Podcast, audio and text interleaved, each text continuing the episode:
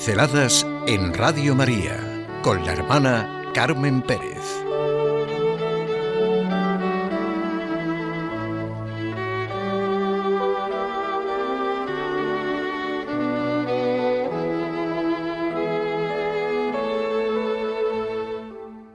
El cuerpo, realidad visible del misterio de Dios.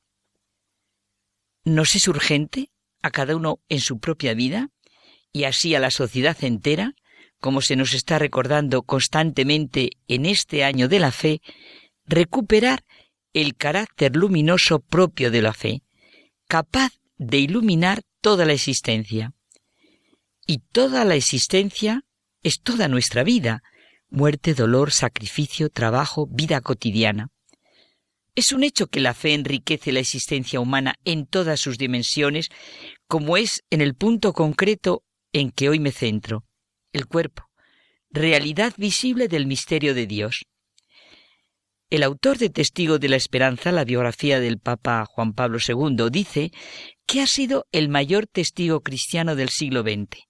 Afirma que uno de los mayores logros creativos, teológicamente hablando, de Juan Pablo II, es la teología del cuerpo, que ha dejado a disposición de la Iglesia en sus encíclicas, cartas apostólicas, exhortaciones posinodales y discursos de audiencias. Siguiendo la teología de Juan Pablo II, Ibesemen contempla, en primer lugar, el esplendor del plan de Dios, magnífico cuadro en el que se describe cómo el cuerpo estaba llamado a ser la expresión en la carne de la comunión trinitaria de las personas divinas. Eso es el cuerpo, esa es nuestra humanidad, signo visible del misterio de Dios. La verdad que percibe la fe es la manifestación del Padre en el Hijo, en su carne y en sus obras terrenas, verdad que se puede definir como la vida luminosa de Jesús, se nos dice en la luz de la fe. Si no creemos, no comprenderemos. Una realidad así colma nuestros anhelos. El hombre y el mundo son creados en el tiempo, y Dios crea al hombre a su imagen y semejanza. Le ordena someter y dominar la tierra. Es creado muy claramente por encima del mundo visible. No existe una auténtica semejanza entre el hombre y las demás criaturas, sino solo en Dios.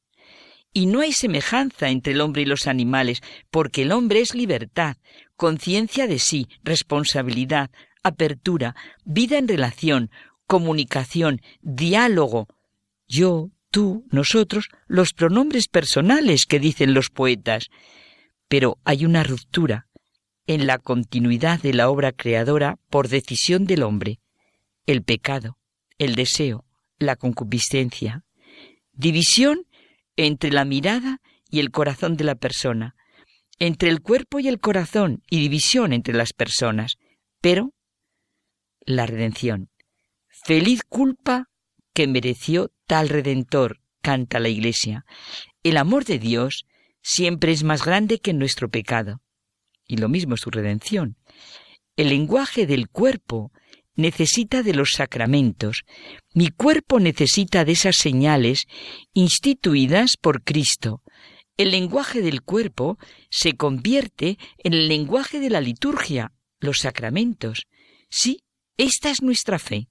Bautismo, confirmación, penitencia, matrimonio, orden, unción de los enfermos y todos centrados en la Eucaristía. El matrimonio es el camino de la redención del cuerpo.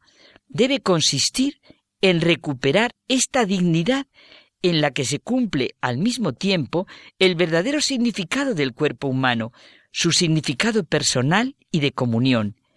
El cuerpo, en efecto, y solamente él, es capaz de hacer visible lo que es invisible, lo espiritual y lo divino. Ha sido creado para transferir en la realidad visible del mundo el misterio escondido desde la eternidad en Dios y ser así su signo. El matrimonio transmite en el mundo visible el misterio de Dios que se revela de la manera más sublime en la pareja humana, hombre y mujer, llamados a la comunión por medio de la entrega total de su persona y de su cuerpo. El matrimonio es signo del amor increado, del amor con que Dios se ama a sí mismo y con que Él ama a la humanidad. Es verdad referido a toda creación, pero de modo más total en la comunión del hombre y de la mujer. No hay matrimonio cristiano más que si se da la voluntad de los esposos de adoptar en toda su vida conyugal la actitud de Cristo esposo respecto a la iglesia esposa. Cristo amado a la iglesia como a su propio cuerpo, concediéndole convertirse en su cuerpo místico. ¿Que esto es impresionante? Claro, el amor de Dios hace cosas así. Y la encarnación y la resurrección son la carne y sangre del cristiano. La resurrección significa no sólo la recuperación de la corporeidad y el restablecimiento de la vida humana en su integridad mediante la unión del cuerpo con el alma, sino también un estado totalmente nuevo de la misma vida humana. No es una reanimación, una reunificación del cuerpo y del alma inmortal que habían sido separados por la muerte, como en el caso de Lázaro, la hija de Jairo, el hijo de la viuda de Naín. La resurrección es la de Cristo, por tanto, no es una deshumanización. Es obvio que no se trata de la transformación de la naturaleza humana del hombre en la angélica. Esto es puramente espiritual. El hombre conservará su propia naturaleza humana. Si fuese de otra manera, carecería de sentido hablar de la resurrección. Será el estado del hombre definitiva y perpetuamente integrado a través de una unión tal del alma con el cuerpo que califica y asegura para siempre esta integridad perfecta. Nacerá en el hombre un amor de tal profundidad y fuerza de concentración en Dios mismo que absorberá completamente toda su subjetividad psicosomática. Y la virginidad, por el reino, es clara en el cristianismo. Hay quien decide hacerse eunuco por el reino de los cielos. Esta opción no se realiza sobre la base de un rechazo del matrimonio, sino por un valor positivo, el reino de los cielos, al que la persona se siente llamada a entregarse. En realidad, solo hay una vocación, la de la entrega, bien en el matrimonio, bien en la castidad. La naturaleza de uno y otro amor es esponsalicia. Expresan el significado esponsalicio del cuerpo. El hombre, única criatura terrestre a la que Dios amado por sí mismo, no puede encontrar su propia plenitud si no es en la entrega sincera de sí mismo, se nos dice en la Gaudium et Spes. Creo en la realidad visible del misterio de Dios, encarnación, vida, pasión, muerte y resurrección de Jesucristo. Creo en la vida eterna. Si todo esto no es así, para nada sirve nuestra fe.